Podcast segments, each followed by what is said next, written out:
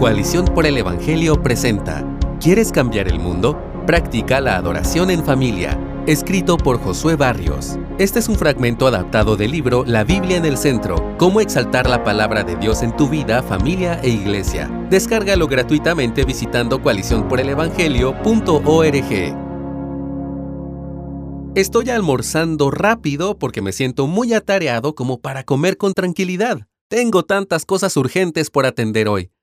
Entonces me levanto de la mesa dejando a mi esposa y a mi hijo para ir rápido a mi oficina, cuando mi hijo de dos años me mira y dice, Papá, escuchar, orar y cantar.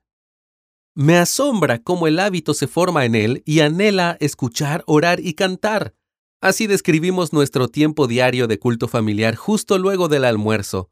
Leemos y escuchamos la Biblia, un par de versículos tomados de mi lectura privada más temprano, y comparto una reflexión corta sobre el texto. Luego oramos en respuesta a lo que escuchamos y entonces cantamos alguna canción de las que entonamos el domingo anterior en la iglesia. Como mi hijo es pequeño, hacemos esto en menos de cinco minutos.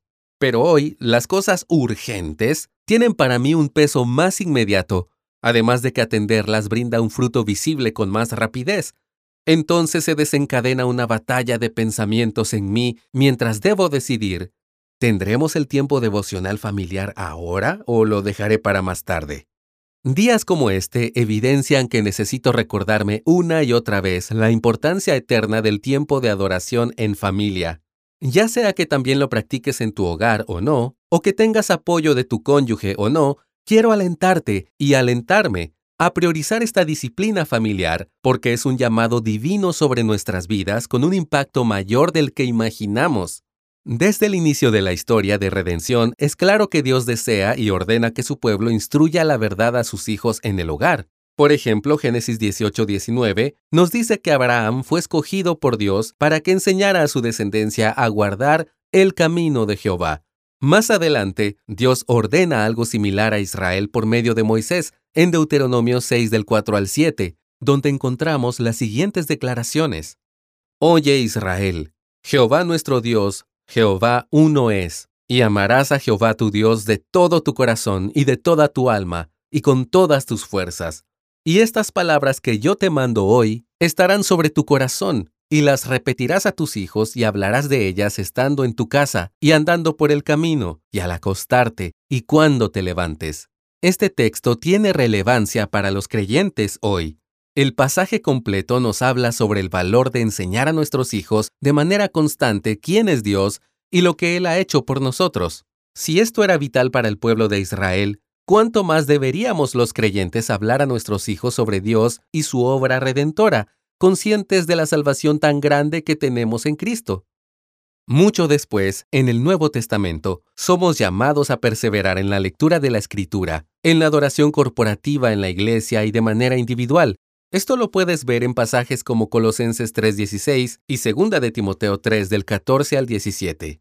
Esto tiene implicaciones para la vida matrimonial y la crianza. No hay forma de amar y servir a nuestro cónyuge como Dios quiere que lo hagamos, conforme al texto en Efesios 5 del 22 al 33 y criar a nuestros hijos en disciplina y amonestación del Señor. Como dice la misma carta en el capítulo 6, versículo 4, si la Biblia no tiene un lugar central en el hogar, y si no modelamos la adoración a Dios como respuesta correcta a su palabra. Estos pasajes bíblicos y muchos otros nos apuntan a un llamado divino dado por el Dios del universo y Señor sobre nuestras vidas a poner la Biblia en el centro de la vida familiar. Ahora bien, esto implica ser disciplinados en esta tarea, pues ¿cómo lo haríamos de manera específica, constante y práctica sin al menos apartar momentos regulares para la lectura bíblica y la adoración en familia? Al mismo tiempo, es en el hogar que la piedad de nuestras familias es más fortalecida o socavada.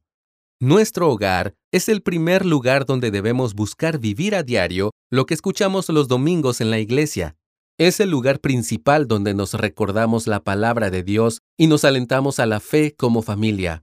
También es donde sembramos semillas de la palabra en el corazón de nuestros hijos con la esperanza de que Dios produzca fruto en ellos y sean parte de una generación que glorifique a Dios y alumbre en la sociedad. ¿Has pensado en por qué Satanás atenta sin cesar contra la familia en nuestros días? Lo hace no solo porque es una institución creada por Dios y donde debemos atesorar la escritura, sino también porque es el mayor lugar de influencia verdadera que cada creyente tiene, tanto en su cónyuge como en su descendencia. Si estamos casados o con hijos, nuestro hogar es el lugar donde más somos influencers para la eternidad. Así como la madre y la abuela de Timoteo tienen en la historia de la iglesia y del mundo un impacto mayor del que pudieron imaginar debido a que enseñaron la escritura a Timoteo, como cita Pablo en 2 de Timoteo 1.5 y en el capítulo 3 versos 14 y 15, reflexiona en lo que Dios puede obrar en el futuro cuando su palabra está en el centro de nuestros hogares hoy. No es de extrañar que Matthew Henry, el gran puritano y comentarista de la Biblia, dijera que es en el hogar que la reforma debe comenzar. Por la gracia de Dios, la mayoría de los días en que estoy muy ocupado, logro recordar que lo urgente, la tarea más inmediata en mi lista de cosas por hacer, no debe distraerme de lo más importante, adorar a Dios junto a mi familia. Pero también confieso que a veces cedo ante la presión de lo urgente, una vez más. La buena noticia es que si hemos fallado en ser intencionales con la adoración en familia, en Cristo tenemos el perdón que necesitamos y la gracia para perseverar con gozo. Por tanto, oremos que Dios nos conceda recordar a diario el valor de este llamado y su impacto, que podamos entender que el camino más directo para cambiar el mundo empieza de manera tan sencilla como escuchar, orar y cantar. Gracias por escucharnos. Si deseas más recursos como este, visita coaliciónporelevangelio.org.